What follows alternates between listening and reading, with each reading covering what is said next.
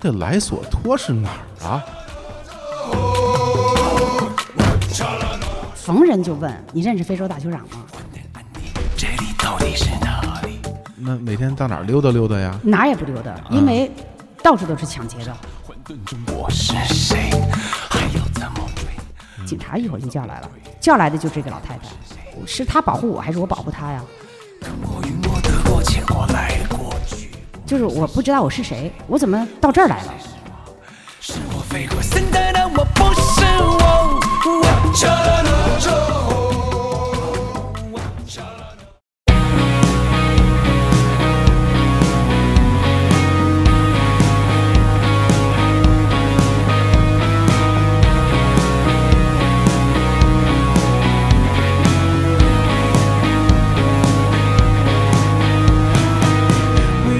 里 Hello，大家好，这里是日坛公园，我是小伙子。嗯、今天我们的嘉宾是一位非常有传奇经历的嘉宾，欢迎我们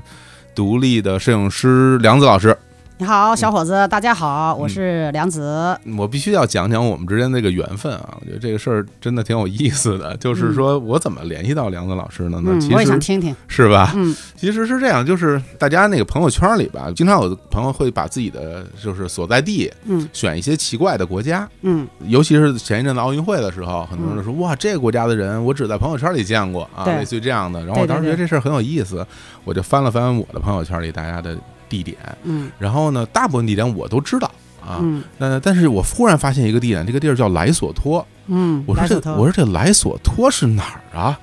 我就感觉非常的，哎呀，我说这个平时我还以这知道地儿多呃自居啊，我说这个这地儿我完全没听说过，我必须要查一查。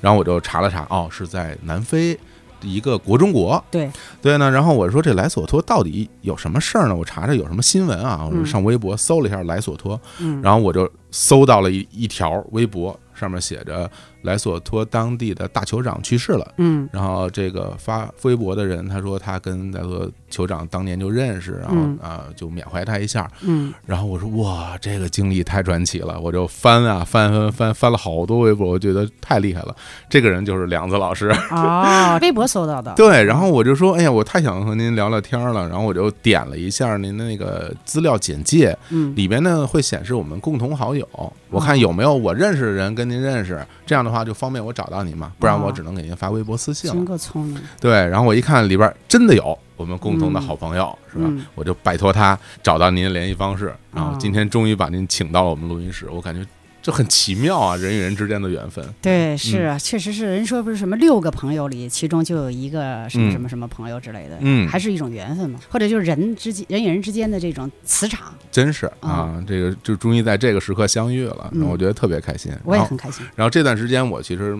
因为梁子老师出过很多书，然后去过很多地方，尤其非洲很多国家，然后我也买了你很多书，然后在家看，然后我一边翻，其实我的内心就会变得有点忐忑。为什么呢？最开始的话，我其实是觉得，呃，聊一聊这种不同国家的见闻这样的心情来来准备这个节目的。嗯，但是看了多了之后，我感觉。好像您微博上写的“独立摄影师”这个这个称呼，感觉不是很 怎么说，不是很准确。是吗？在我心里看来，您的您的经历太丰富了。然后之前还在战场上真正打过仗，军人对，然后呢又去过特别特别多的国家，包括像非洲、像阿富汗、像还嗯印真度不多啊对，但是就是那几个对多一些，或者是非洲偏多一点。太谦虚 了。然后所以我就想，哎呀，今天我们从何入手呢？从哪儿开始聊呢？嗯我想来想去，最终还是回归到我最开始的那个给我灵感的那个地方，就是莱索托。我们今天就聊聊这个地方，聊聊您当时为什么去到那个地方，而且这个也是您当时第一次走到非洲去对去的地儿，这是吧？我人生中嗯第一次进入非洲的嗯，这。样一个国家，在此之前我也不知道这个地方是什么地儿。包括去非洲这件事儿，我都觉得挺传奇，因为我看您书上有个前言，嗯，呃，那个序言里写，当时说为什么起心动念想去非洲，嗯似乎还跟一部电影有关系。嗯，对就成龙的那个我是我谁是谁？对，呃，也跟三毛的书也有关系。哎，嗯啊、也跟不知道的原因有关系，嗯真的，嗯我，就太奇怪了。其实很早的时候对非洲，就觉得是一个国家，你就不知道是它有五十四个国家，嗯也不知道有那么多的不同的地域环境，是完全不知道。嗯，但是只想去看一眼，然后这辈子就好像就死而无憾了，有点这样的感觉，有那么强烈的心情特别强烈。哦，但是由于我以前是个军人，嗯我十六岁就当兵了，然后呢，在部队服役了十五年，在这个期间连想都别想，而且呢，那个那个时候，因为我还上的军校，南京政治学院新闻系，哦，就是嵌入了这样一个标签儿的人，什么行走非洲、行走什么这个各个国家不太可能了，的确是，很多禁忌，你知道吧？对的对啊的所以就、嗯想都没没想过，但是。这一直像这个种子一样种在我心里的，嗯其实这个种子它到最后必须得生根发芽，因为它已经长出来了，对，因为已经长出来了。到那时个候就发出来了。那个会时有候你自己了是一九九九年是吧？我有这个想法的时候，其实是九九八年，嗯九八年，对，嗯因为我九七年辞职的。嗯我辞职以后呢，我就想，呃，因为我我原来是做记者嘛，嗯就是杂志社记者。然后九七年香港回归，我去了，嗯就是采访完了以后，嗯我就想我必须开始得走出去了。啊然后这个时候呢，就想那怎么走出去呢？嗯就在想，只是有这个念头，因为那个时候下半年了嘛，然后就进入九九年了。那可是九九年这个时候我辞职以后，我就想，那我干嘛呢？我一边找着要去非洲的机会，嗯然后呢，我就写本书吧，嗯好告别我之前的军旅生涯。突然就写写什么呢？因为我有写日记的习惯，所以我就翻我日记，一翻呢，哎，那我不妨我把我这日记弄本书，嗯然后就叫一本打开的日记。但是这本打开的日记，那个时候你知道特别有意思，就是写完以后，所有人到现在不也不是到现在，现在也没人提这个事这个事儿了哈。但是在很长时间的时候，人们都记不住这个书叫一本打开的日记。嗯，有人说一本没有打开的日记，有人说一本打不开的日记好，有人说一本怎么也打不开的日记，到最后就成了一个笑话了。嗯嗯嗯呃，然后我就把这本书写完以后，就算一个任务完成了，嗯然后就全力以赴，就是跟军队告别，跟我的前半生的生涯告别，有有这样一个感觉，然后嗯就开始就琢琢磨怎么去非非洲这件事儿对，了。就非洲这两个字儿。那嗯，那个时候找到什么门路了吗？有什么办法呢？那个时候因为要去非洲，没有旅游团。就是旅行团什么没有，然后也没有什么什么自己什么自由人的什么独立行走的那种。你想九九年那个时候没有这样一个概念，那是背包客、沙发客都是后面零几年了。哦，然后那个时候自由人 freelance freelance 在国外有的嗯是，但是国内没有这样一个说法，就是自由什么什么什么人，嗯自由作家、自由摄影师什么自由，那个时候没有，或者有，反正我不知道。然后我就想，那我去非洲，我想住好长时间，我想住个一年半载的。哦，一开始就这么打算的，，对，没想说就是旅个游，走马观花看一啊看。没有，我就哦想的是，我去住个一年半载，嗯然后这辈子我就不去了。好嘞，但是这么住，我一个女的，啊嗯然后非洲又相对来说比好像人们觉得也比较危险，然后又觉得什么呃这样那样的这各种事儿，抢劫、强奸等等等等吧。啊，然后我就想，哎，那我就找一个靠山，就是是领导那样的，住的那个领导家，啊，就是当地的人对是吧？嗯啊那，当地的领导不是就咱知道的不是就酋长吗？有人保护你是吧？对，所以我就想，那住一个有靠山的人家，然后这样我就有安全了。其实我觉得最有意思的是，时至到那个时候，您还不知道要去哪儿呢，不知道只知道我要去非洲，对哪个国家什么都没有概念，没有概念，然后呢，啊就想的是非洲最有权力的就是大酋长，大酋长啊，那我就要住在一个大酋长家，好嘞不管是是干什么的，只要他是大酋长，嗯他大酋长就有威望嘛，嗯，住他家肯定能给我安全。这都是这么从想的这个我们的一些新闻或者是文书刊里知道的信息的，对都是嗯只只是这样想，然后就开始逢人就问，嗯，就是你认识非洲大酋长吗？ 然后有人就是有病吧， 这个问题很奇怪，都是有的我问过两三次，嗯然后说哎呀，梁子你都问过，这就问过我两次了，嗯或者说我怎么可能认识非洲大酋长呢？不认识不认识，嗯嗯，凡是吃饭的饭局，然后逮着机会，所有人都要问一遍，感觉已经有点魔怔了，在别就是人魔眼里怔了看来哈，就是魔怔。我问了，嗯我觉得恨不得你想问了一年多，嗯就恨不得问了有一百多人的感觉。嗯这虽然没没这么夸张啊，但是感觉就是这样，逢人就问。嗯那时候满心思就这一件事儿，然后终于就问到了谁呀？中电公司的一个代理，哦就是这个代理人呢，他住在南非，他是个台湾人，哦，南非啊，对嗯嗯，然后那个时候呢，他他来北京来来来中电公司谈事儿，嗯然后我就听说了以后，我就把他给堵的就接到酒店了，嗯在酒店大堂，然后我就问他那个他这人姓赖，嗯我说赖先生，那个，嗯、您认识非洲大酋长吗？后来他想，他说认识的，啊认识认识。啊啊，他说，呃，我认识赖索托的酋长，大酋长啊，莱索托的啊，他们家叫赖索托。嗯然后我说行，就是他。他说什么意思行？我说我要去这儿。他说啊，好的呀，好的呀，要去这儿可以的，嗯，啊我帮你忙了。我这么顺利吗？我说那你怎么帮忙？他说那你就不用管了。他说你是不是你不是想去住他家吗？嗯他说没有问题啊，完全没有问题，因为他们俩是非常好的老朋友。哦这样，因为这个这个赖先生呢，他们就是从七十年代的时候，他们一家兄弟四个兄嗯弟姐妹四个人，然后就去陆陆续续去非洲，哦后来他们就到莱索托去，然后在莱索托开工厂什么的了，嗯所以呢，就是跟这个大酋长关系特别好。然后后来他们就转入到南非了，嗯就是后来现在都住在南非，但是跟这个大酋长的关系一直都保持着挺好的关系。哟，在这儿我就先问个问题吧，嗯因为我们提了这么多莱索托啊，然后这个国家可能大家真的很陌生，嗯，就还得请梁子老师简单给我们介绍一下，就是这莱索托这个国家到底在哪儿，然后它跟南非是一种什么样的关系？嗯嗯，莱索托呢，它是一个高海拔的国家，高原对啊，然后呢，它呢是在南非的国中国，嗯南非有两个国中国，一个是莱索托，还有一个是斯威士兰，哦，斯威士兰对啊啊，所以这两个地方我都去过了，啊就是。斯威士兰是一六年去的，莱索托呢，它实际上是索托人打仗，就是跟这个博尔人打仗嗯，啊，当然还有祖鲁人，然然后打仗打的逼到了这个山里面去的，围到这样的一个包围圈里，嗯然后就形成了这么一个小国家，都在南非的这个国中国里包围着。明白，因为我们大家一提到所谓的国中国，可能大家最有印象的就是什么梵蒂冈，啊，那是吧那个少多了。嗯是吧？在在对对意大对利那个小多了那个小多了很小的一片嗯对地方，然后也是因为不同的原因形成了这么一个独立的国家。嗯，那其实莱索托就是就完全是不靠海的，对吧？因为它是对它是整内个陆国内家陆，对而且在高原上，对，它是东高西低。而且它也没有最终和就是说加入南非这个国家，它还是独立的这么一个一个国家对，啊。但是它虽然是，当然它是独立的国家，可是嗯呃，它跟南非有，呃就是不管是在这个经济上也好，还是很多其他的东西，都是有不可分割的。明白。嗯，包括它用的兰特呀什么的了，都是都是一样的。货币是啊吗货币对嗯啊，对，想必是因为毕竟在整个南非国家里面嘛，对经济各方面肯定离不开。但是它嗯最多的还是索托人，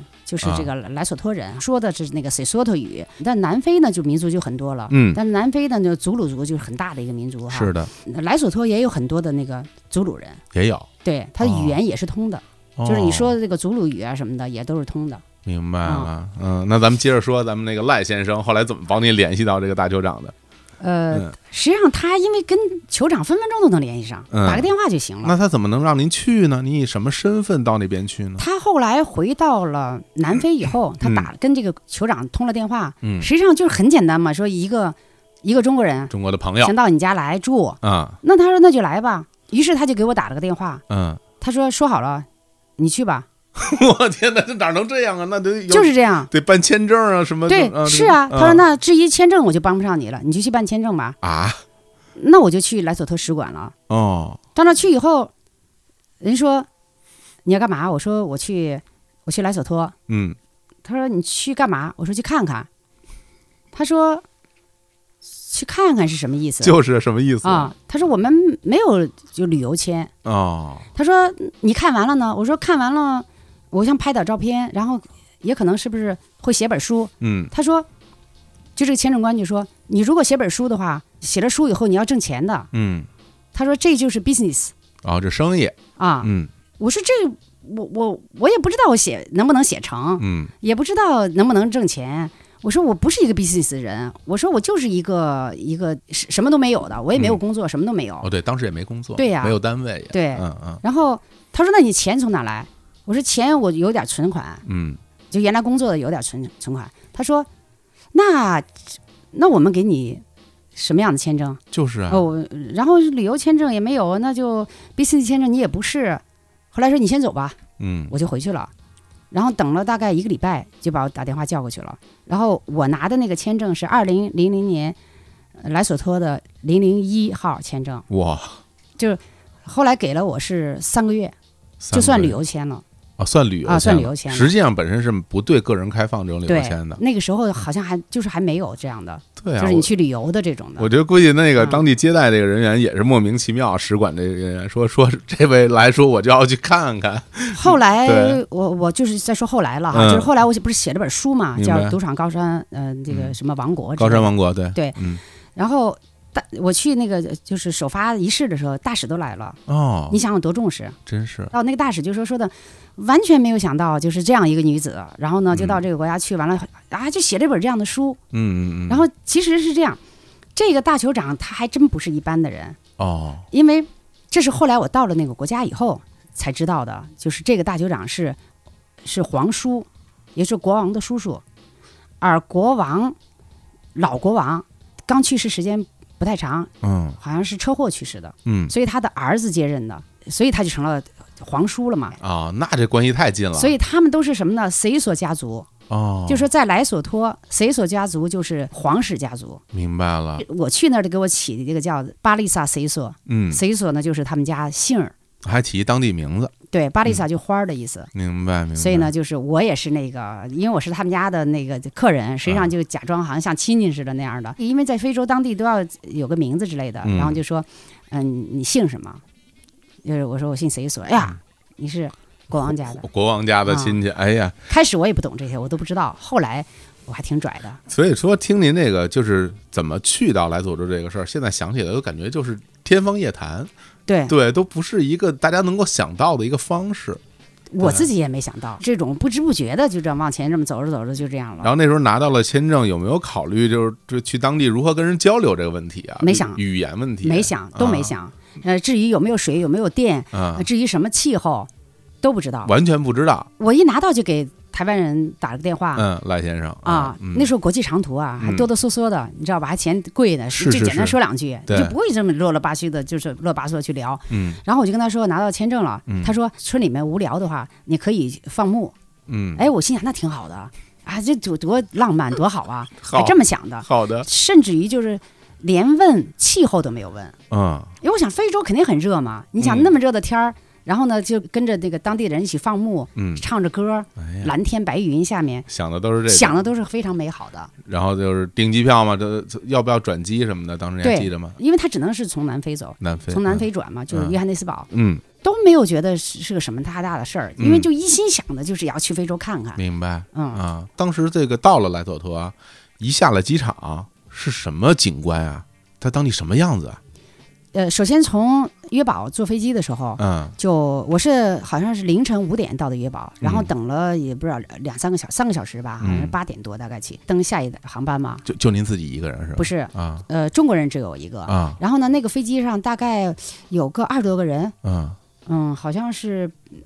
好像是波音七三七那样的吧。嗯然后呃，这二十多个人呢，就不同的肤色，呃，有黑的，有白的，有这样的，嗯但是亚洲面孔的只有我一个。明白。下了飞机，人家都特别熟练的那种感觉，就是就就就走了，就很快，一个人都没有。嗯就是他们拿着行李或者怎么样的，反正总之就是我出关也好，还是拿取行李也好，恨不得那大厅没什么人，就我一个人。但是我拿着行李以后，有一个把手的一个一个口儿，然后就说你跟我到这个小屋子来一趟。啊我就到那个小屋子了。我莫名其妙的到那儿去以后，就那个小屋子里有三四个人，然后就让我把行李都打开，然后打开以后就开始说啊，你这个要上税，那个要上税，什么什么这那的了。叫小黑屋交钱。对，那他然后当时说的语言，你能听懂吗？在当地说什么？是说当地语吗？还是说别人英？语说英语啊说英语，哦而我其实根本就不会英语，啊，不会啊。，对，哦不会英语，因为我也没学，嗯我也没学过英语。我但是我走之前的时候就是，呃，你知道我去非洲之前有这个想法的时候，我还嗯去北外学的法语，哦，对对，因对为对那时对候有人说非洲人说法语，嗯我也不知道究竟说葡萄牙语还是法语还是英语。嗯然后英语呢，就觉得是稍微对付对付，嗯，然后法语是一连个连连个毛都听不懂嗯。对，一句不会对，啊完了我就去去学了三个月的法语，啊。但学不下去了，哦，英语都不会，还什么法语， 对吧？感觉也没学会啊，觉得特别的枯燥无聊明。白明白。然后我就心想，哎呀，这事儿，呃，八字还没一撇呢嗯，再说吧。嗯但到那儿以后呢，他虽然说英语，可是他实际上他是基本上的用的就是说你这个东西嗯，什么是又睡了上税了，然后这个那个的，他把你东西把我的行李全翻出来了，连说带比划呗，嗯，然后拿了个计算器，告诉我说让我交两千美金我狮子大开口啊，我心想，凭什么呀？为什么要这样让我交两千美金呢？但是他说什么呢，我也听不懂，我就跟他说没钱。嗯，后来这个时候就整个机场，因为小机场嘛，就剩我一个人，也没人了。那时候几点了？当地时间呃，八八九点钟哦可，能飞的，然那后应该飞还的好啊，那对天还亮着呢。然后呢，啊、，对，是上午上午，因嗯为我是凌晨到的，明白月宝嘛。嗯然后他就问我说：“你到这儿住哪儿嗯？”就我大概听明白了。然后我知道这个大酋长夫人，因为那个台湾人跟我说，后来我因为我买了机票以后跟这个台湾人说了，嗯，我说那个找谁？找谁，对，然后他就说叫什么名叫什么，我就记下来了。嗯大酋长叫马泰里拉。嗯啊，谁一所马泰里拉谁一所，然后这样的话呢，就是那个大酋长夫人，我说了一句这个名字，也说大酋长的名字了，嗯，然后他一听谁所家族，就就一下子就就把我从那小黑屋里咔收东西，就赶紧就是让我出去。 他们也怕这个。走到门口，嗯看到大酋长的夫人独零零的一个人啊，啊，站在这个门外，我等这你。机场门外等我呢。哦，于是这些人就吓尿了。嗯夫人呢就特别不高兴的，咔咔就说的那个斯索特语，嗯就跟他们就叭叭叭就是这样说。然后那个时候我就心里特别庆幸，就是，嗯哎呀，还是找这个这样的家族的人厉害。那真是我我我听着我都是懵的，不知道如果是我是您的那个当时这个情况，我怎么来面对这些东西？因为完全一无所知，所有东西都不清楚，但是这还都是各种化险为夷，最终和您要找的人接上了头。对，对，你知道我在非洲这个这这个前前后后二十年，一共进过两次小黑屋。嗯等我第二次进黑屋的时候，在莫桑比克那就不一样了，嗯，那我就心里特别有数，特别强势，特别强悍，然后你就把那个当官的批的呀，就最后他就求我说赶快走，赶快走哎呀，就是所以我在想，两次完全不一样，嗯，就是截然不一样，就是心理就是人的心理，嗯，因为有太多的忐忑，太多的未知，是的，所以呢，当你的内心是一种忐忑的那种心理的时候，你会表现出来。对对对，就是一看这个陌生人，然后人欺负人，为什么欺负这种陌生人？或者这哎，这这这怎么这样的人上来就被人欺负了？嗯因为你所有的东西都写在你脸上了，对的，然后你的肢体啊，包括你的那种感觉啊，都是那种恐惧啊，不是说恐惧，都是忐忑的吧？嗯嗯嗯，但是，但是如果当你有了足够的信念的时候，当你有了足够的这个认识和这种成长了一定的经验的时候，嗯那你表现出来的和你那种感觉那个气场就不一样。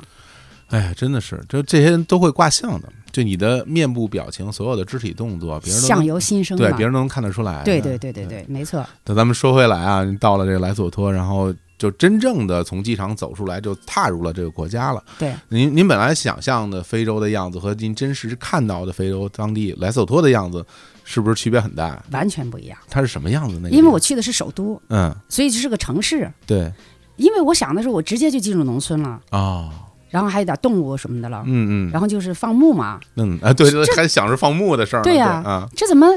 这怎么就就一看全是就是大马路啊、首都啊那样的感觉。好，这个很正常，不说了吧。嗯，然后呢，到酋长家，他们家大别墅哎，那想必是，啊，嗯然后呢就是有这什么各种佣人，嗯看门儿的、花工等等等等。你想，在零零年的时候，嗯一下子到了非洲的这样一个大别墅，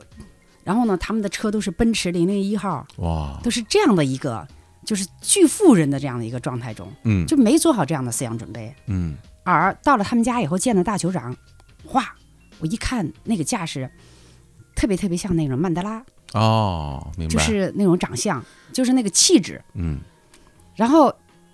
我，你想我那英语也不行，嗯他们俩夫妻两个人都是英国剑桥毕业的，你知道这吧？样啊，而且人家是那种皇室家族的那人。说的都是英式英语啊，对啊，然后呢，看到我以后呢，他就问我，说是你从哪儿来？我说从北京来。嗯，他一下子就那种表情就特别不一样，什么表情呢？因为他以为我是从台北过去的。哦，当时我不知道为什么那么瞧不起我，我就想啊，因为我语言的问题，再加上人的那种有忐忑的那种表情，对吧？嗯后来我们俩交上朋友以后，我才知道，嗯，他在当时的十嗯年前，要现在话说三十年前了，三十多年前，对吧？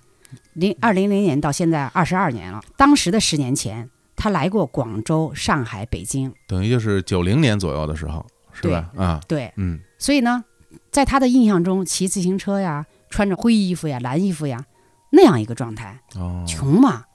他当然瞧不起了。八十年代末九十年代初的时候，，对呀，嗯嗯，他是嗯那样一个状态。你明想，白咱们自己，呃如果是那个年代差不多的人长大的人，嗯都知道那是咱们是一个什么样的生活状况。闹了半天呢，他是这样一个印象，哦他极其瞧不起穷人嘛。哦，你知道怎么说呢？很多富人真的就有爱心是有爱心，但嫌贫爱富。明白，你没钱的时候，语言又不行，然后你又没有足够的自信心，等等等等吧。他不管你什么军人不军人的，你那个时候没有市场，而且你又是个客人到他们家，嗯所以他是，我我觉得他都没有正眼看过我，他好像看我都是向下看的，嗯，嗯就是那种啊，OK，嗯嗯，right，嗯，就就那种，然后行吧，你你行吧，你这就好，行，没没问题，就这样吧，就是等于就是给赖先生一个面子，是吧对招待一下他的朋友。就不屑跟你多说，那您那时候干嘛呢？到那儿之后没事干，那那每天到哪儿溜达溜达呀？哪儿也不溜达，嗯因为到处都是抢劫的，就是那个时候城里。什么呃，一会儿使馆的人被什么在那个邮局被抢了，然后什么中国人什么被抢了，那是刚刚开始抢劫。哦，但是他那个没有那么的公开到那种程度，可是我也害怕呀，对，谨小慎微的。嗯，而且酋长也跟我说，你不要自己出去。而且他家住在半山上，嗯，我要下去的话，如果我要是走路走到城里的话，没有半个小时四十分钟也走不下去，嗯嗯嗯，上来也得走一段时间吧。因为他们家是那个环境很好，就在那半山上看整个城市，嗯，所以我我只是跟他表述，我说这儿我不能老住这儿，然后我说什么地方放 牧的，农村，我要去农村嗯，好家伙啊， 啊我就一门心思要去农村。嗯然后说啊，你等着吧，嗯，会去的，会把你带去的。那我就在这儿等着。那最终去没去呢？什么时候去了？最终大概待了将呃十几天，嗯，快可能快两个礼拜了。呃，那个时候是几月份啊？七月份哦，就是南半球的冬季，是很冷吗？也，嗯，因为它是山区嘛，嗯是高原，嗯，就是真正到了东北部的村子，海拔三千米，你算哇，算，就是在首都，在他们家还好一点儿，嗯，就是还能说得过去。比如说穿个嗯薄薄棉衣那种的，哦，或者是呃两呃毛衣什么的，还能说得过去。嗯但真正到了村里，就不是那么回事儿了。这跟您当时想的什么非洲特别暖和，到处什么什么热带雨林，跟完全不一样啊！我都没带什么衣服，就是我啊就把我所有的衣服都穿上了，哦，没带厚衣服是吧？没带厚衣服。啊，哦，就没往这想嘛，就想带那么多东西干嘛？嗯带了好多那个礼品，所谓的礼品，什么 T 恤衫啦、或者什么的了，哦 OK，要送当地人的嗯啊、然后自己的衣服就没带什么，嗯好像有一个最厚一点的衣服，就是绒的，嗯，绒的那样的一个抓绒那种啊，对对对，绒衣有那点那种样的，啊啊嗯，那就是里面就使劲穿，啊嗯就把我所有带的衣服都穿了，然后呢，外面再穿一个这样的绒绒的衣服。他那地方会下雨吗？冬天冬天也会下雨，也下雨？但是呢，雨不多，就是嗯，不像是。他们的夏季会下雨，哦嗯，，哎呀也下雨，但是下没那么多。这完全没有概念，因为我也没去过，所以我也不知道那个地方当地就是自然环境啊，包括它什么植物种类啊，看起来什么样子，跟就很难想象。嗯以玉米、白玉米为主，啊，还是就是种地是吧对？农业的，农农耕就是它也是农耕和畜牧业，就是两者。嗯但是呢，首都那一边那一带呢，它是这样，我去的他老家，嗯哦实际上是也是四十年代国王住的地方，然后后来他们就搬走了，就所谓带您去放牧什么的，农村是他们老家，是他们老家，对啊，是在东北部，啊，但实际上呢，往南走的话呢，会低一点儿，那边呢会高一些。明白嗯明白，就是我我住的那个村子塔巴姆村是海拔三千米，但在首都呢，大概比如说有个一千八呀，或者一千七呀，或者怎么样的这样的。啊，不是去玩一玩，是住那儿了，对住下来我原来还想住一年呢，啊。 然后呢就呃就想的是就这就照着一年去住。您当时不是只办了三个月签证吗？我到的当天，嗯，就是夫人就带我去的警察局，嗯然后去完警察局又办了个什么手续，又去办的签证，嗯就，续签的，好像是又签了三个月，续了三个月，对，六个月了，就有这六个月的签证。啊。对那到那村子之后，安排您住在一个什么样的地方了？在他们家，这不是住了十多天嘛？嗯然后呢，终于有一天，酋长就跟我说了一句，说要去村子了。嗯，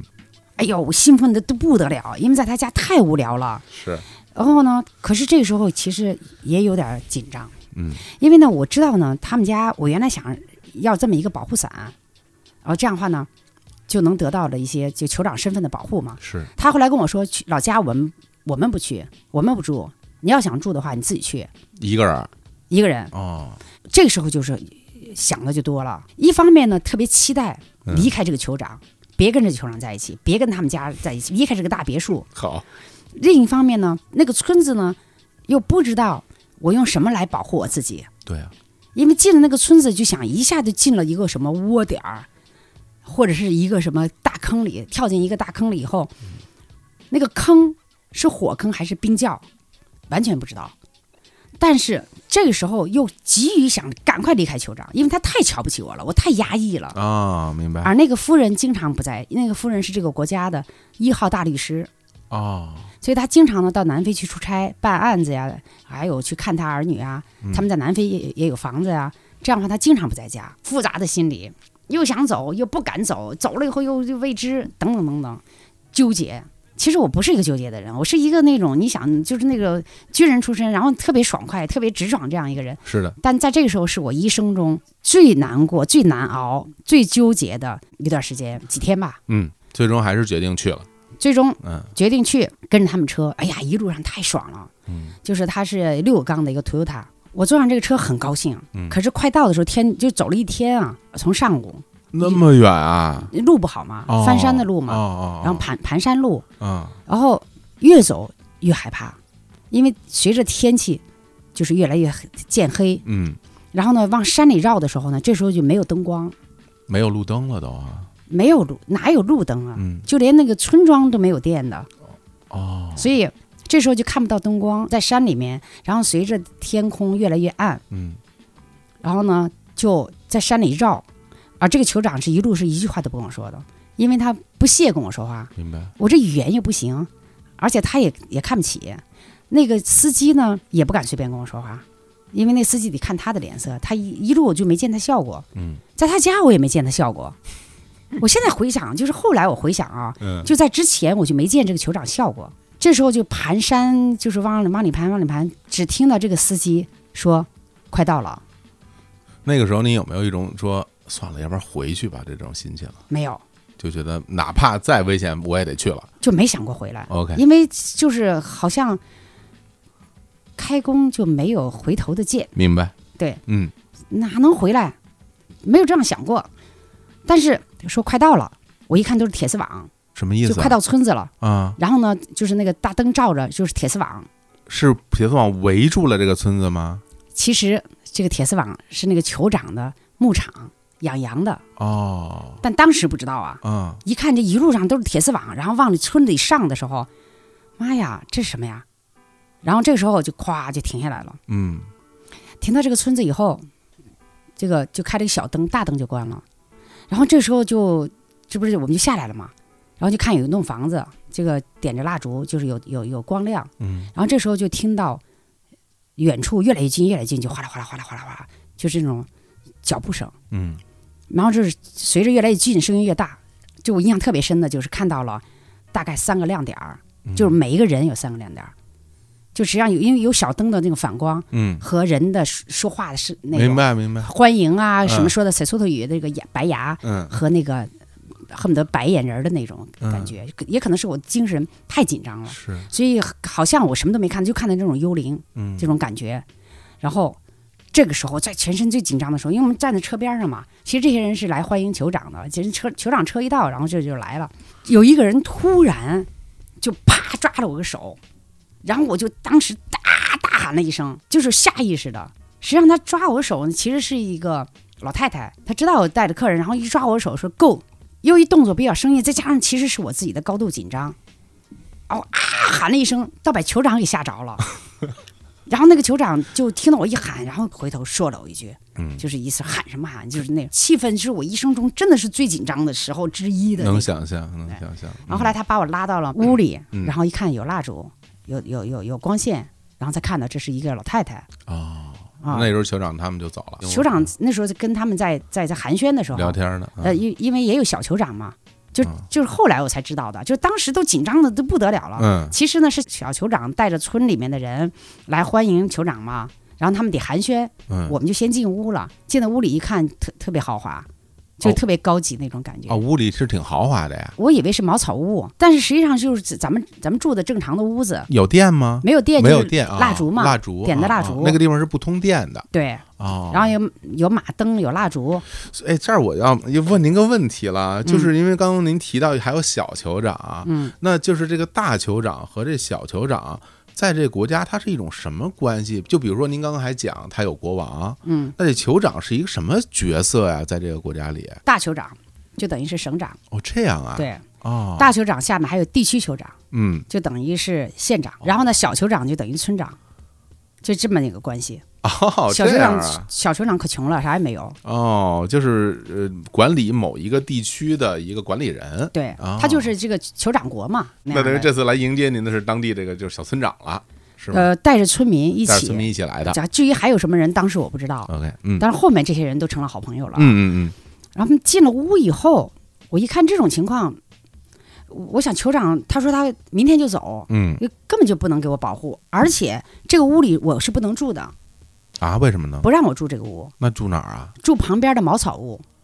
旁边呢还有几个几栋茅草屋，啊，就是那种客人住的呀，或者是佣人住的呀，或者什么的了，那那那可真的是茅草屋啊！真正的茅草屋。然后这个老太太就嗯带着我去到那个旁边的茅草屋，嗯，然后一脚就把这个屋门儿给踹开了。我天，然后踹开以后拿手电照了一下，我还嗯带的手电嘛。然后拿手电照了一下以后，这里面有床，有嗯个桌子，啊、好像就一个床一个桌子，还有一个放衣服的那个棍子那样的支棱的那样。嗯，但是那个窗户什么的就就是茅草的那种窗户，就是随时就能开的，那个那个门一踢就能开的。哇，我就在想，我要的是酋长的这样一个身份的这样一个外包装，嗯来保护我的安全。他如果都不让我住在他家这个屋里的话，那不是谁随便都可以进去吗？是，对吧？嗯那我想，我必须据理力争，得住在他们家，哪怕在他们家的门口的地下嗯，睡，我也得住在门里，明白，绝不能住门外。嗯这因为当时是这样，在这在此之前啊，我想了很多方法，就是呃跟别人争取啊，怎么样保护自己，嗯一切方法都不奏效。那我就是我就想，我我在当地就是警察局雇一个警察，既当我的向导又保护我，嗯我无非就花点钱嘛。然后这警警察每天来，也来保护我。然后在此之前呢，我跟这个酋长也说了，这酋长说这些嗯都没问题，嗯啊，这这这个都好办。但是呢，至于就是到了村子以后跟这个酋长谈的时候，警察呢，他说警察呃好，我一会儿给你叫过来叫来。我说，哎，这这还真是挺呼风唤雨的啊！警察一会儿就叫来了，叫来的就是这个老太太。哇，我就觉得，哎呀，我是他保护我还是我保护他呀？要万一有什么坏人的话，跑都跑不动的他哈，他他怎么能保护我呢？他他是警察吗？后来您知道，但事实上，嗯就这个老太太最管用。啊，真的啊，对，哦，因为这个老太太就是是他家的大总管，哦因为他跟着我的话，就等于是酋长跟着我，哦，就是这个当地这个小酋长家的大总管不是是这个大酋长的啊，是他们家的，对，哇，就抓我那个老太太，明白了，就明是白了，够那样的，啊那可以啊 S 够什么的，那可以对。啊，嗯然后这个老太太，实际上呢，这个老太太呢，就是她掌管着。整个村里的很多的事情，方方面面的事情，嗯，后面我才知道，这老太太还跟这个酋长还有一个孩子这样啊，啊，所以呢，就是说这这个老太太又是佣人，又是总管，又是哎身份多了孩子妈，嗯啊，对，嗯所以呢，这个老太太太至关重要了。但当时我不知道，当时我就觉得特别不屑，又胖，然后又怎么样的。嗯嗯，但是嗯我是给这个老太太付钱的，明白，啊、都谈谈好了。然后那天晚上就不让我住在这个她家，那这个事情就太太关键太关键了。我不要这个老太太，我也得住她家。后来就给当时就把我的手电，我带了两三个手电，送给她一个什么手电，又给送给她什么东西。因为你知道，跟他谈的时候，这个酋长是一个月要我五百美金的，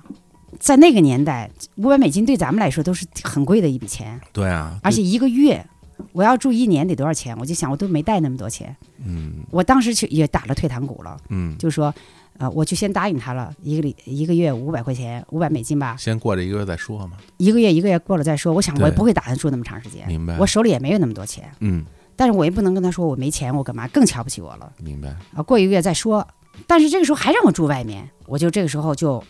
跟他讲，就是意思就是啊，嗯我是一个有地位家的人的女儿，嗯呃，怎么说呢？反正就跟他比吧，就说了半天，就是好像恨不得我也是公主似的。嗯因为你知道他这个啊，嫌贫爱富，就是他他也不是嫌贫爱富，他就是他这个阶层要跟你这个阶层是，啊，他有很达浓成一致的很很强烈的阶级观念，我感受得对出来。对，并不是说你我我吃我能吃苦，嗯你说这没用， ，OK，说那个我嗯我我多么有呃强悍的意志，啊然后我多么能吃苦，我多么苦过来的，没有用。嗯，你必须得说的你的那个地位跟他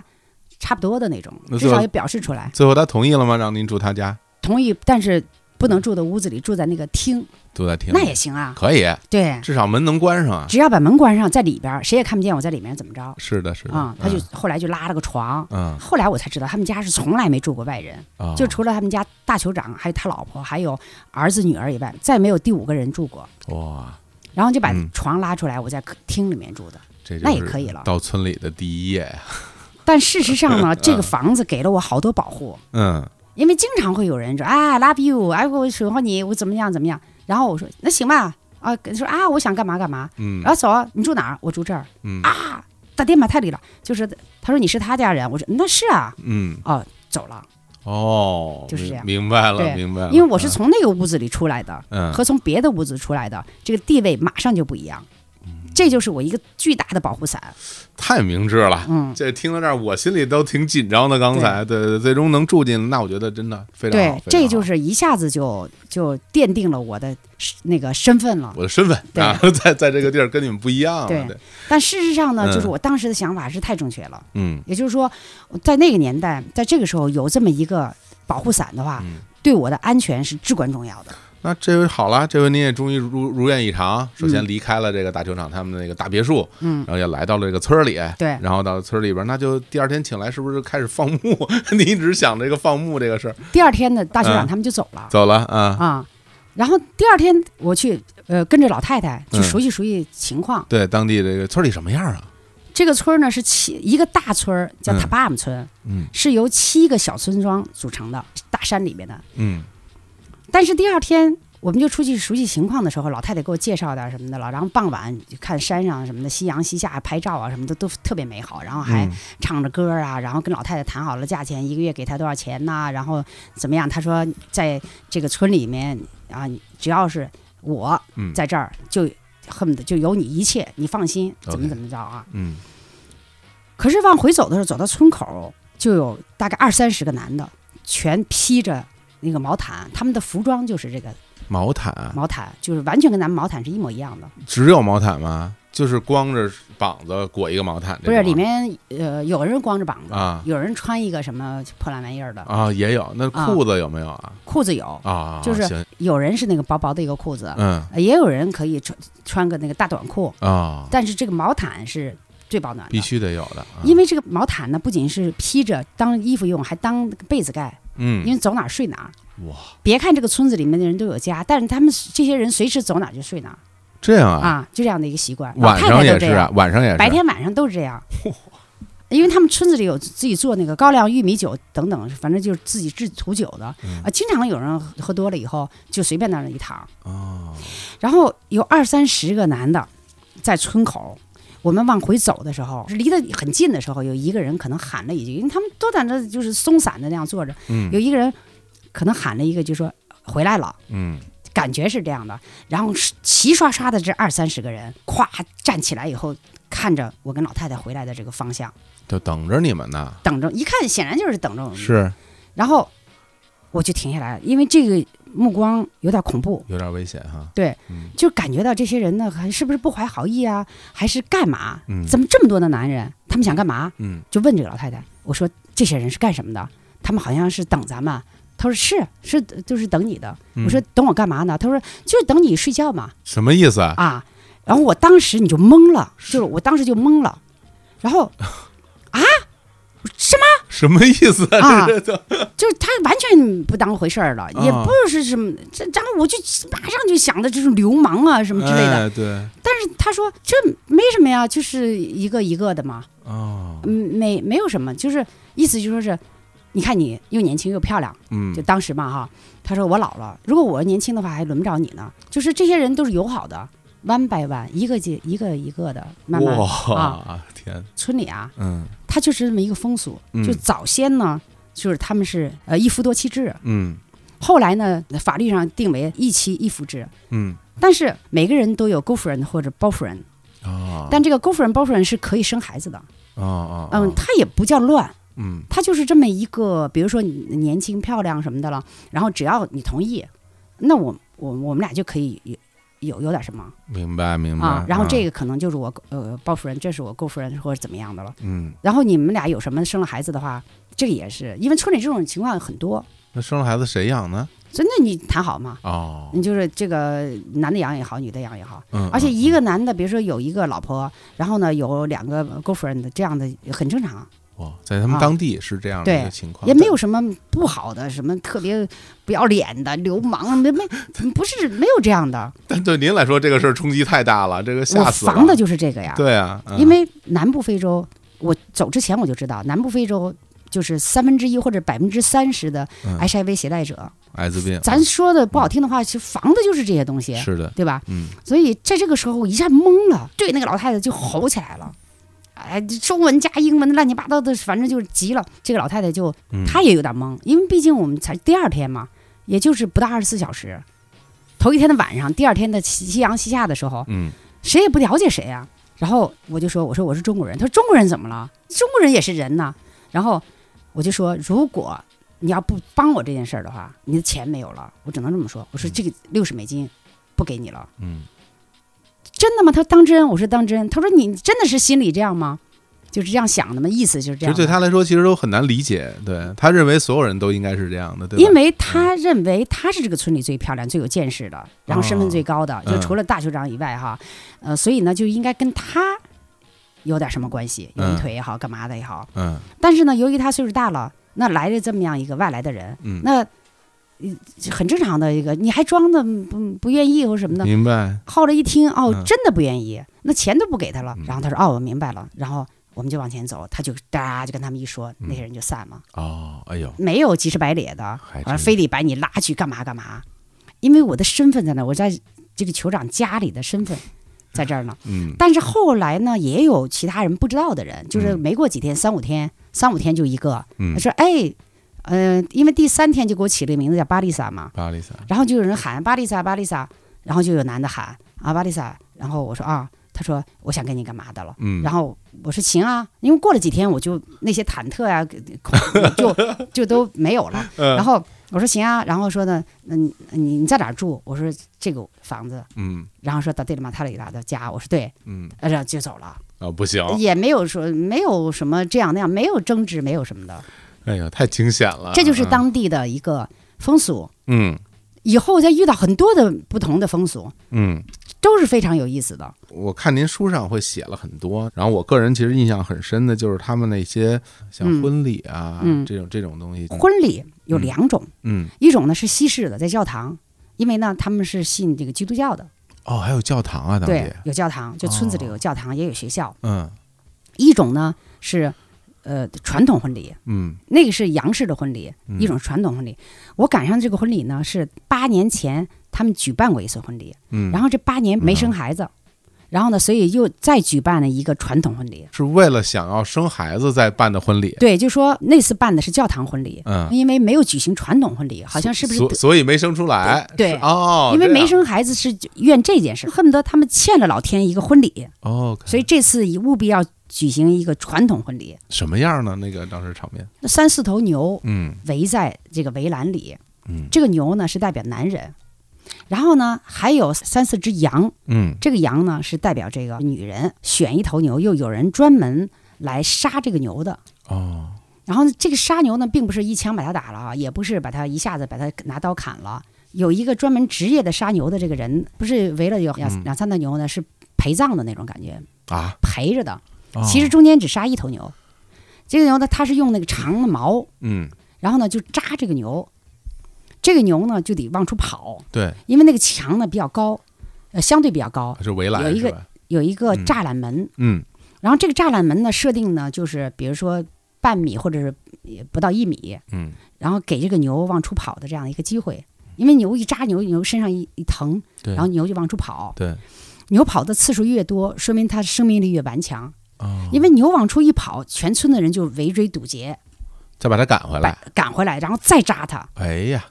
扎完以后，它再跑。嗯，就这个时间持续的时间越长，就说明呢，这个就这个男人他的意志力越强，哇，这现在就大家听着可能有点残忍啊，就代表着啊他的这样的一个品质。嗯嗯啊，嗯好像是这样的，这样的哎一呀嗯个，它就是传统，就这种。然后呢，上面呢，就是人们在在这个牛圈上面呢，还在敲锣打鼓的，嗯还在喊，就拿盆儿敲盆儿、敲锅的，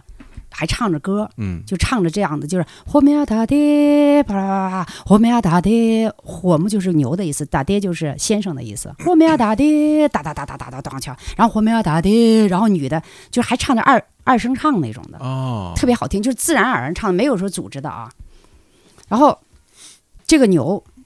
直到杀死，嗯，但最后牛是给人下跪了。啊就是明白，你知道这个是我我是这样，我是七月份去的，然后呢，我参加的这婚婚礼是十月十八号，嗯我印象特别深的就是，我已经当然在这个村里已经住了那么长时间了，嗯但是我在这么长时间的时候，我我觉得我已经跟大伙儿特别融入到大家了非，常因为熟了跟特别熟，张三李四王麻子谁叫什么，谁家是干什么的，嗯都一清二楚的。嗯但是我参加这个婚礼的时候，我在墙头上站着时候，就是拿着相机站的时候，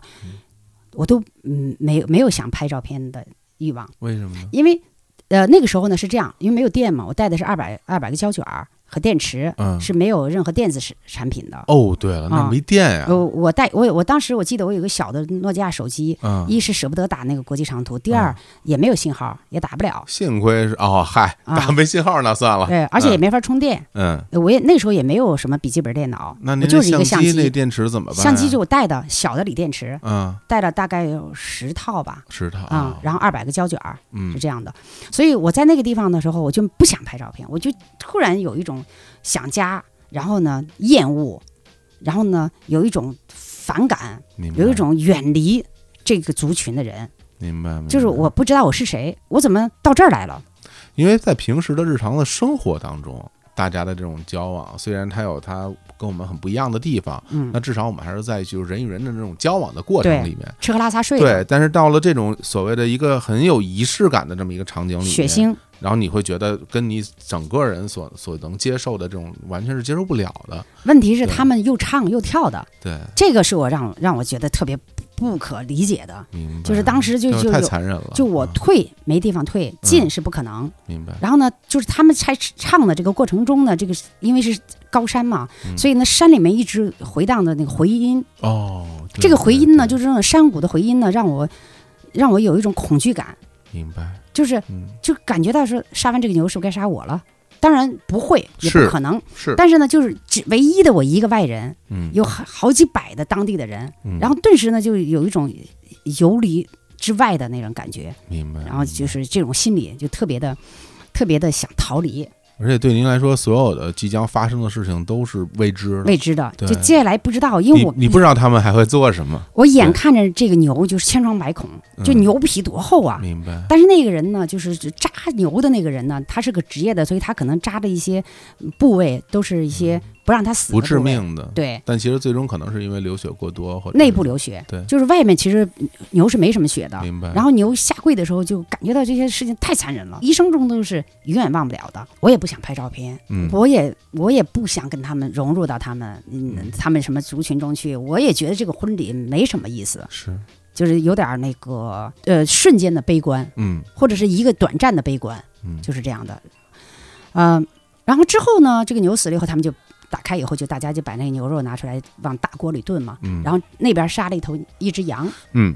啊，这个羊就是很快就明杀了。白？嗯然后这婚礼呢又特别的愉快，就是一直在唱啊跳啊，嗯就那个歌歌都特别好听，嗯然后就把你就又带入了那样的一个情境中，嗯就是美好的歌舞升平的一个情境中，嗯呃，于是很快就把杀牛的这个场景就忘了，然后又回到了，呃，因为这些人我都熟了嘛，嗯从七月份待到十月份了，嗯，所以又回到了朋友中、家族中，所以这个事情是非常现在回想是非常，嗯呃，一个不不可思议的这么样一个过程。其实很矛盾的心情，我想对，我想，对对对，嗯是，，嗯就是有点那个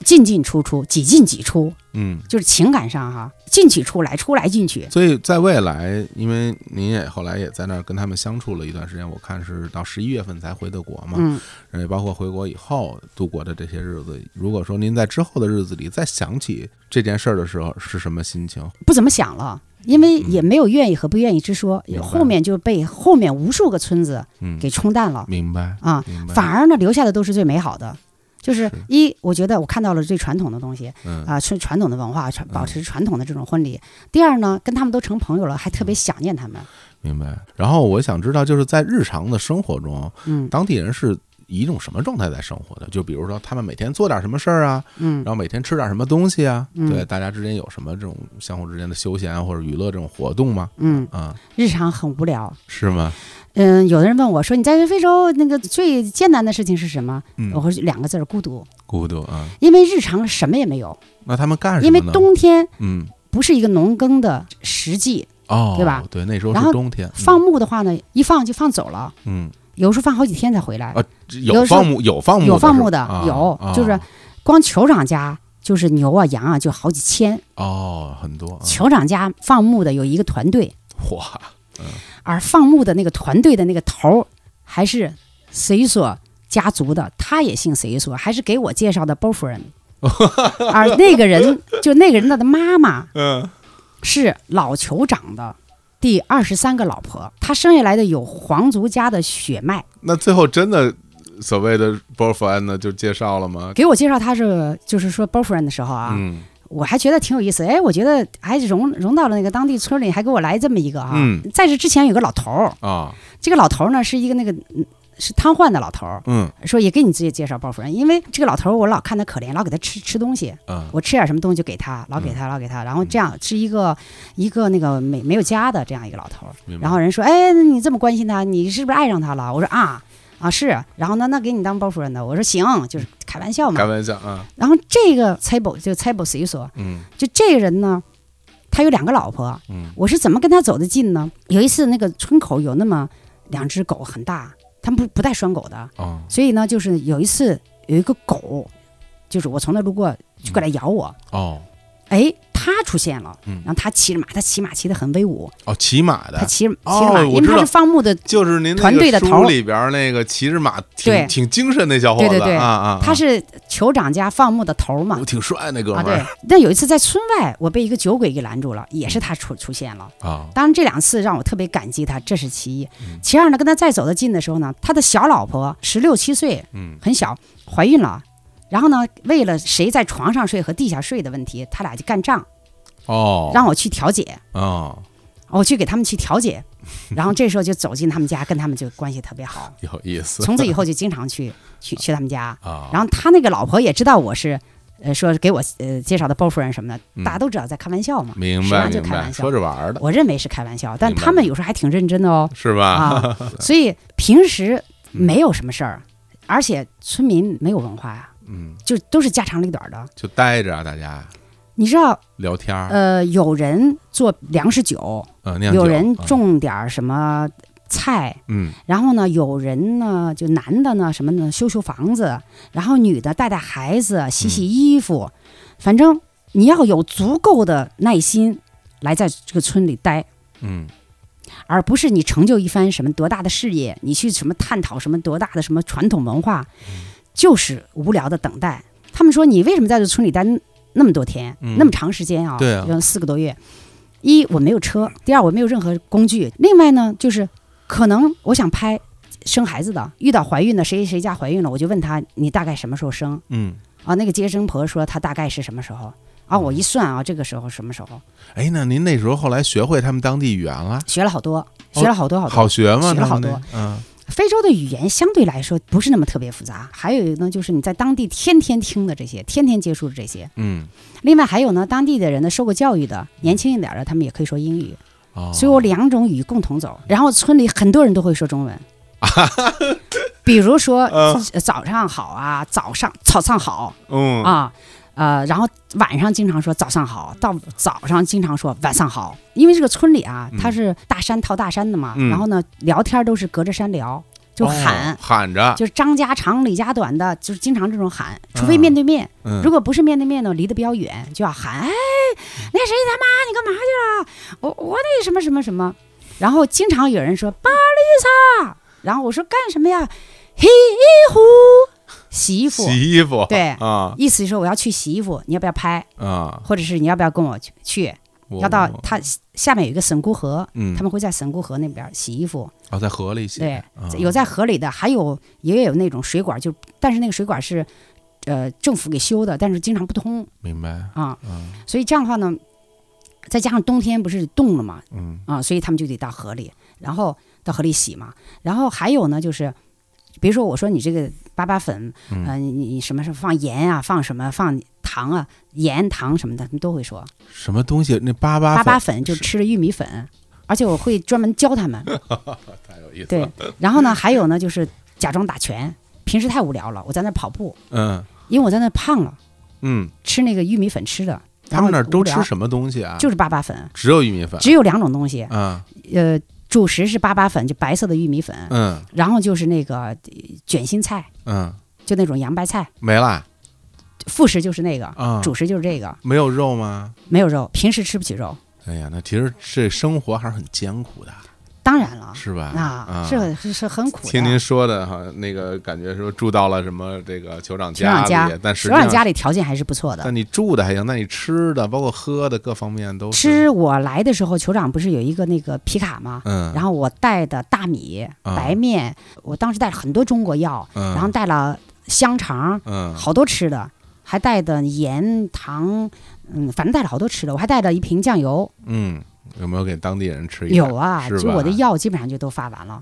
啊、然后我我我我去去的时候带了好多索密痛，就那嗯个止疼药止，疼药。嗯，结果我自己也没吃。咱们提到这个药品啊，治病这块儿，嗯，它是有巫医在那儿的，是吧？。对，有一个巫医，这个巫医听起来就很神秘了，它是对一个什么样的一个一个一个存在啊呢？跟大家的关系，其实就是啊当地的那个土医，他怎么给人传统看医怎么给人看病啊？他也好卖，其实。啊，真的啊，也好卖，但是啊他这个好卖呢，他就是就是在你的胳膊上，嗯就是摸来摸去、摸来摸去的嗯，这种。还有呢，就是也摸你烧发不发烧啊，呃，包括呢，就是他也用上石膏，比如说骨折的人、嗯也用像打石膏的东西，哦，呃，就是类似打石膏的东西，也给你固定上。呃，不让你，比如腿断的，我遇到的我腿断的呀，嗯呃，什么也也也给你这样的治，有点那差看不来多看。来不是完全迷信那一套有啊，好多草药，都是他自己从山上采的。我亲眼见的是这样，就是我的头疼药嗯发完之后，老太太头疼，然后就说巴丽萨头疼药还有吗？嗯我说这么长时间已经没有了，嗯那时候也是到了十月末了。然后呢，那我说我就想起这个中医巫医了，我说那你你不找他去看看？嗯他说他头疼，呃，我说我想去看看，他说那走吧。去了以后呢，就先把他的草药拿来，就是摆了一大堆，嗯什么样子一个那袋子一草个药袋子，跟咱们那个中中药是一模一样的，哦，但是他就叫当地的名字，我也记了好多当地的名字，我就嗯嗯对不上中国的嗯这个东药的号，我也我也不懂中医，对吧？但是它有不同的草药，就是从山上就晒干的这种，然后这个和那个拼到一起，但是他治那个头疼特别有意思，敲敲打打的，完了以后呢，他就把这个药弄到了一个小铁盒里，嗯就吐了两口唾沫，搅了一下，啊之后呢，就是他那个就在他胳膊的这一个这个位置上，是不是穴位我就不知道了。嗯然后就咬了一口，咬了一口，咬了一下，就把它咬咬破了以后呢，就把这药贴在这上面了。要然后见血了对，他就咬破了，啊咬，破以后呢，因为这时候我就在拍嘛，哇我就把它拍下来，当时拍的照片嗯啊，糊在上面以后呢，他就开始就像拿一个像那毛掸子似的，嗯，就是掸来掸去，掸来掸去，这个就有点儿，呃好像做也做法了是就吗？哎，对呀，那种感觉。啊，然后就闭着眼睛，啊嗯然后嘴里嗯念叨着，然后就夸夸赶来赶去，赶来赶去。可能这个时候呢，他弄上药以后，他他呢让你呢，思就是你的思维中不要老想你头疼头疼，嗯然后实际上呢，可能消散了你那个疼痛的，就是老想着你疼转痛移的，你的注意力了对，啊，让你呢转移一下，嗯就是消解你的这种就思思维中老想着你这个地方疼。嗯大概前后有个半个多小时或者四十分钟，或者反正可能应该不到一个小时。嗯，哎，等老太太睁眼的时候，她说她不疼了，我也不知道是真的假的，嘿，嗯这是我亲眼看到她治头疼的。传统的这种说巫医，实际上它是有一定的医学道理的，啊，只不过呢用的是土法和土药，因为在那个时候她已经行医二十三年了，是男的女的呀？女的女的，是个老太太老，太太啊，但她自己也没孩子，哦，所以她也治不了她没孩子的这个 原因。啊，然后当就是村里面人熟了嘛，就是嗯就跟我讲讲这个讲那个，因为也后来也有那个 HIV 的发作了，后来就去世了嘛。嗯嗯这些都是在村里相对来说比较秘密的，嗯，后来就都给公开了。因为啊我就天天天转来转去，实在太无聊了，就这家走那家走的，嗯而且没去谁家，人家会不高兴，因为都知道大酋长家有这样一个中国人，哦，然后为什么不到我家来？大家会介意这个事儿，对啊，就说哎呦，都去这个人说哎呀，我们来了个中国人。我觉得全世界的人都是一样的，嗯呃因为他的心理也是一样的，就是说来了这么样一个人，一个客人，这个是一个比较尊贵的客人，对，对，然后呢，在老去他家不去他家那是不可以的，他们会计较的。那他们会主动的去向你表达这件事儿吗？会来邀请你吗？还是怎么样？有的人会，啊，有的人不会，也有内向一和样外的向之分啊，对明，白有的人会跟别人叨叨，啊，别人就会传话嗯说张三家你怎么没去？你怎么老去李四 家？啊，也会这样，呃就是各种各样的都有，跟咱们中国人的村里面的什么人嗯差不多。这些当地人待人接物这个方式，跟咱们中国人最大的不同点在于哪儿呢？因为穷啊，嗯如果他是消消耗的一些，对，比如说他张罗你吃饭啊什么的，哦，我就除了在老太太家，没有在别人家吃过什么，不留吃饭，他没什么东西可留你的明白？啊、嗯他还是一些做法，嗯就是他比如对待小偷，嗯，他对待小偷呢，他的做法是是咱们不可思议的，怎么做呢？就是比如说女小偷，他就啪啪脱光了衣服打一顿，然后呢让女小偷住在他们家洗衣服，而这个女小偷呢根本就不给你洗干净，就给你涮一涮。嗯，就给你挂起来了，这个还能理解，让罚女小偷洗衣服干活儿，对吧？如果要是男小偷，嗯就我隔壁这人家，嗯他家丢二十三头牛，后来找到了是两个男人，就中年男人偷的，能偷那么多牛啊！就赶到哪儿去了吧？我天啊！然后就把这两个男小偷扣在他家，嗯，让他呢在他家干活儿，可是给这两个男小偷吃喝，一天两顿。嗯这两个男小偷中年人巨能吃，嗯，待了差不多有二十天了，天天在家使劲吃使劲喝，最后把他家吃的都快吃穷了。那我说你为什么不找警察局？说警察不处理这个事儿，因为村里有长老、有酋长或者什么之类的。而呢，这是他惩罚这个小偷的方法。哦，但这个小偷在他家连吃带喝的，我就不可思议了。对啊，那最后那最后这事儿怎么了的呢？最后还是把他们放了。啊哦啊，然后把他们放了以后呢，就说嗯有这个眉目了。嗯，就是这个这个牛在某某某村是那个人的表亲家的一个嗯什么村，然后有眉目了，他们就是这些人就到那个村去往回弄，好像最后弄了弄回来的几几头牛，哦，嗯，他们又卖来卖去，卖来卖去，卖的更远的地方，明白。但那些人就是不说，后面他也不知道了，他掌控不了了，这个挺有意思。那所谓的这个惩罚是惩罚什么呢？就是等他们是会认为到别人家干活是一种很羞耻的东西吗？这羞耻首先是肯定的，是会有的。就村里面的人嗯也会很鄙视你，反正总之就很很多东西。就是他的那些做法，咱们不太理解，明白。但是你要说有什么大的不同，我觉得也其实我感觉到人类情感是相通的。是，诶，吃喝拉撒睡，你穿的衣服他不是穿的钢铁吧？嗯，你吃的是饭，他不是吃的就玻璃吧？就是都一样的，就是生老病死、婚丧嫁娶这些东西没什么不同啊。就越走越觉得相同，都相同，都差不多。那他们当地上不上学呀？小孩儿上学，上有上学也有学校有学校村里有学校，啊。村里学校呢，就是你知道有有建的是政府建的学校，是嗯免费的，嗯还，有校服呢。当地人。大家其实，比如说，对于未来，就是说，比如像年轻人，嗯，他们有没有说想离开这里，去到大城市或者到首都去的这种这种心情呢？其实就是他这个村里啊，真正的年轻人也不是很多，就是嗯稍微有一点点文化的人，嗯，因为他们都去南非的矿上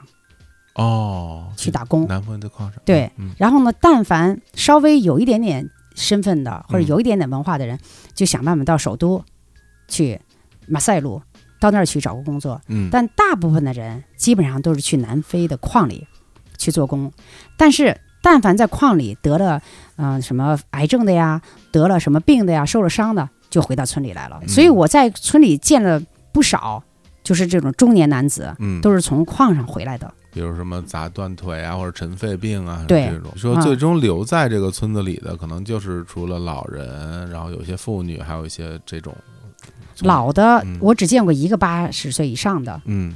嗯，然后剩下的基本上就是五五十多岁的就挺老的了。那是因为当地人的平均寿命的问题。对，哦，哎呀，我觉得其实聊了这么多，我觉得大家可能心里边还想着一件事儿呢，或者说还想着一个人，嗯，就是大酋长。对对，然后因为他把您送那儿之后呢，然后他就走了。第二天，嗯然后我们讲了很多您在那边的当地的生活见闻，跟大家打交道。这个大酋长后来来了没有啊？有没有过来看看你第一个礼拜就回来了，整整一个礼拜啊？回来。他来看你了。对，来的时候呢，这个因为他来的时候他没有先跟我说什么，因为我出去嗯拍照去了，啊、他可能问了一堆人和村民、嗯或者是这个那个管家那，老太太然后啊可能应该说的都是好话。啊，所以呢，回我回来以后，哎，看大酋长回来，一看他车，嗯我就知道他回来了。嗯，然后呢，他见我的时候，这时候有了一丝的笑容，是吗？我就感觉到哎，有点小暖。不一样了。哎，再一个就是什么呢？我在这个村子里这一个礼拜，我我觉得显得可熟了，嗯就觉得这个礼拜好像我在这儿待了一个月似的，好像跟所有人我我都觉得特熟，好像这个地方我特适合我，跟在他家完全不一样。其实我在村里待一个礼拜，比在他家待的时间都短，嗯，但他在家太压抑了。是可是在这村子里整个放开了，嗯然后呢，可能大家说了好话，嗯，他对我呢这个态度挺好的。这个时候我第一次见到的是他在村子里吃饭，你知道他自己来的时候啊，带了一只鸡，熟的像扒鸡似的那样的，嗯嗯就自己家给你做好的鸡腿儿啊、鸡什么的，吃完以后，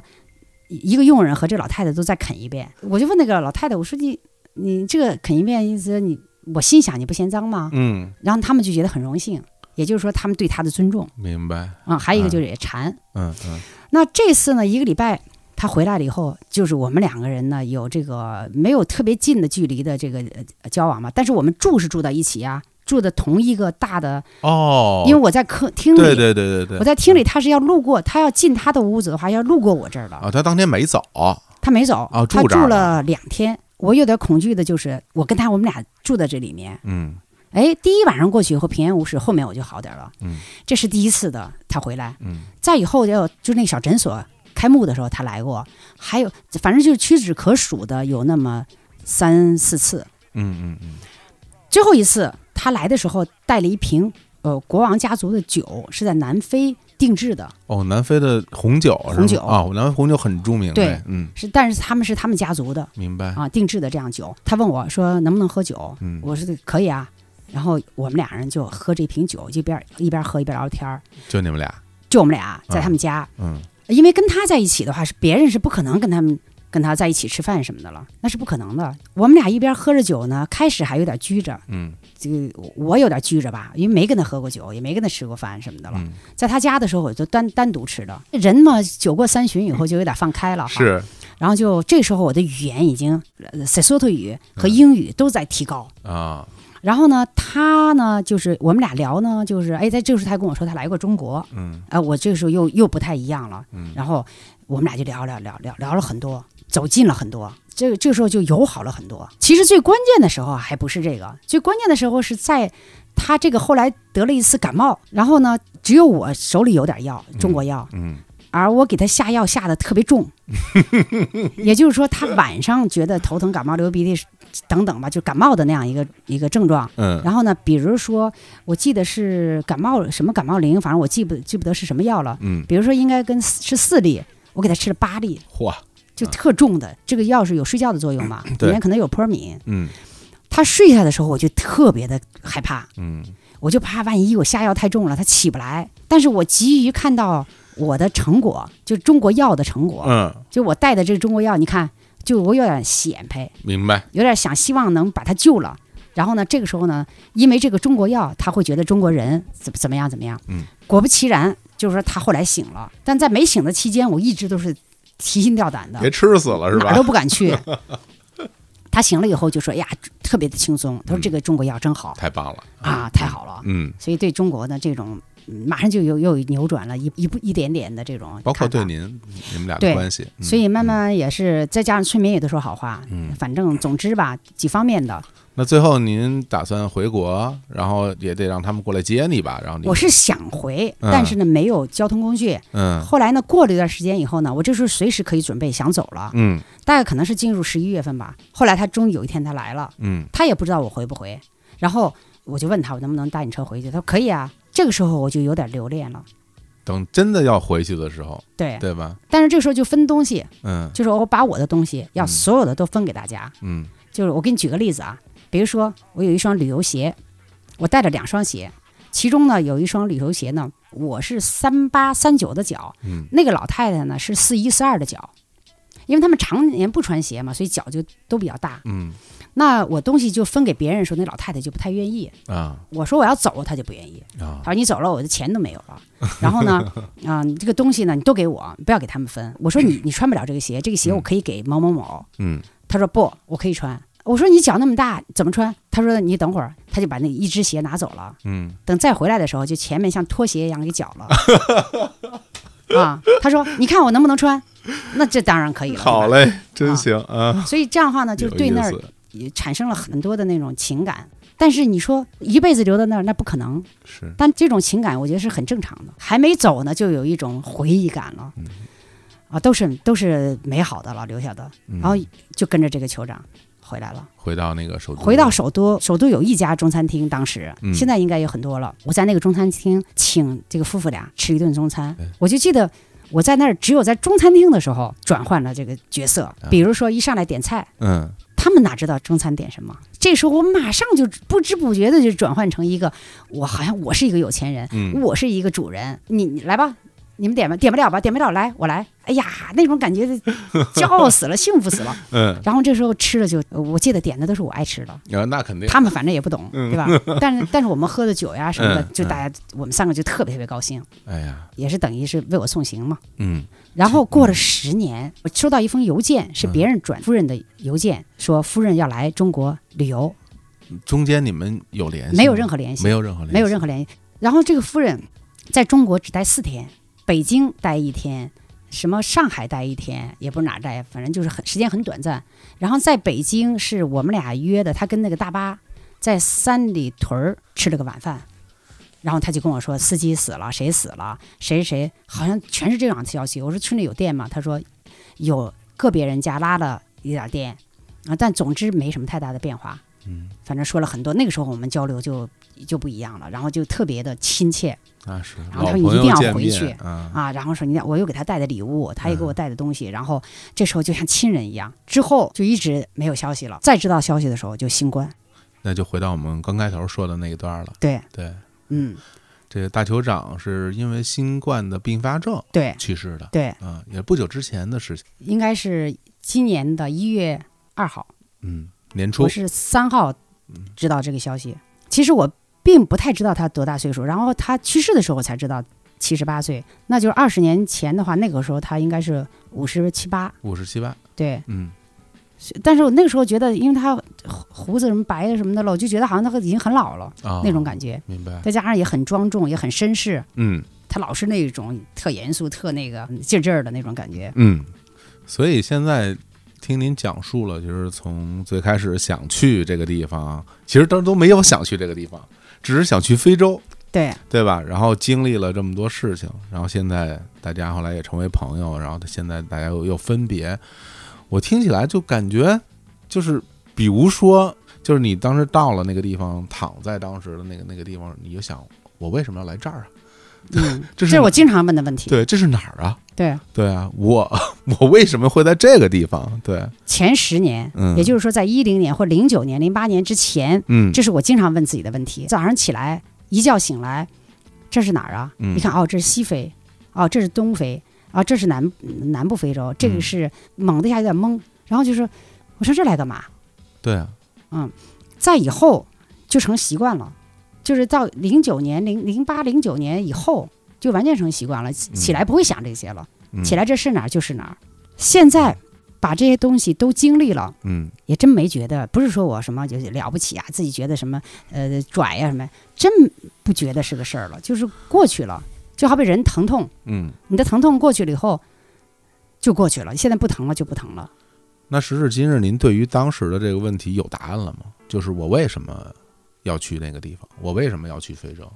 你说这个答案究竟要什么样的答案？你比如说我，我认为就是我一种喜欢，嗯没有道理，没有理由，这也是一种答案。那我非要弄出一个答案来，可能我就比较喜欢那种田园式的生活，喜欢自由自在的，嗯或者是不喜欢拘泥在那种城市的钢筋水泥什么之类的。这个你说算理由？那每个人都有这样的向往，嗯，都有向往田对园生活，对，对吧？谁都希望轻松愉快，嗯但是你面临的现实的生活，你又不得不怎样怎样。嗯有的人可能就勇敢的迈出去了这一步，嗯有的人就没有办法迈这一步。但是我是这样想的，嗯，就说人活着一定要有一个方向。嗯其实哪个州不重要，不重要。是这种生活方式。明白。所以说，我就最后要问您一个问题：每次当您去了一个地方，在那儿待了一段时间，嗯跟当地人一起生活，成为朋友，然后回到国内，过了一段时间，你是不是觉得不行，我还要再出发了？对嗯，就其实这个现在我看来啊，嗯地点和人都不重要，嗯不管它是黑的还是白的，嗯还是这个州、非洲、亚洲什么州嗯，哪儿不重要，咱们不能光说自由也好，还是什么也好，对对对，它是综合的。它不是，它就是不是单纯所谓的什么自由自在，不是这种回事，不不是是这不是，个回只事是说对我到那儿去自由自在，然后我对到那儿什么挖掘什么，不是你到那儿是传承什么，没有用，都没有用。嗯，这个这东西都都不是都是你后来赋予给它的意义，，对不是它原本你到那儿想去的你那个动力，你内在的那个动力不是这个，对我觉得对，就是发自内心的那个点，那个嗯对东西，只有我自己心里清楚明白，啊。明白，而而这个东西呢，就是我说不出道不出来，然后我要往那儿走的，一定要沿着这个方向嗯走的，能达到那个具体什么不知道。嗯其实我到现在是我想要的生活方式，嗯，但是也没有那么的具象。是会知道有一个地方在在等着我去，嗯，对，然后我我就要去，对然后就这就足够了，其他的什么东西是不是要留下点什么，是不是要写个书，是不是要怎么样怎么样？我觉得这些都没有这件事本身的这个这个对这个东西重要。说或者你或者对非美洲对你知道人们就说你你对嗯非洲那么喜欢什么？嗯其实它可能不一定是非洲，它别对对的州，对对它对别的州不可是能那么回 事儿，对，它不叫非洲，它叫什么州？嗯。但是它它那个没有关系。对，其实最终抛开我们刚刚讲的这个原动力的话，我们其实还真的留下了很多的故事，留下了很多的回忆，可以讲给我们的大家来听。对，嗯然后对于我来说，在一个非常机缘巧合的情况下，知道了您，与此同时也真的能把您请到我们的录音室来录这个节目，我觉得某种意义上来讲，可能是也是我的一种一种追求，就是我也要去找到不一样的人，然后聊不一样的事情。嗯然后把这个东西讲给大家听，就感觉非常幸福。好吧，那今天就聊到这儿，好嘞，哎，跟我们各位朋友说拜拜。拜拜拜拜，很愉快，拜拜。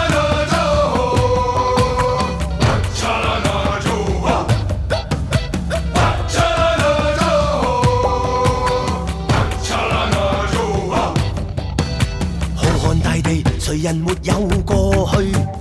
這天邊海角，有過誰和誰？問問烈日，誰成就我過去？那空中一剎，叫過誰和誰？從來嫌情多，浪漫別問我。愛過錯過，傷心哭過，痴心傷過，無下現情課。夢愛別是我，放過試過，一天這個開心多。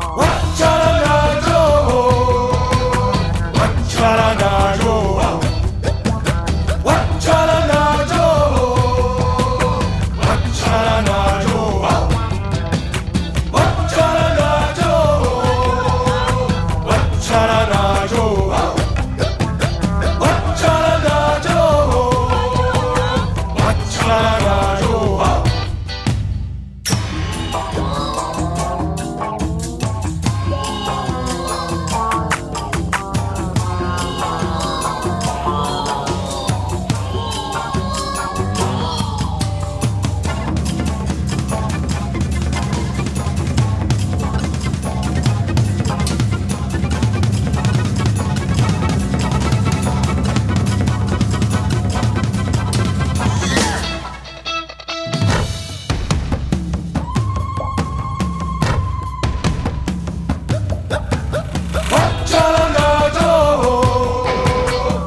沙啦那哟。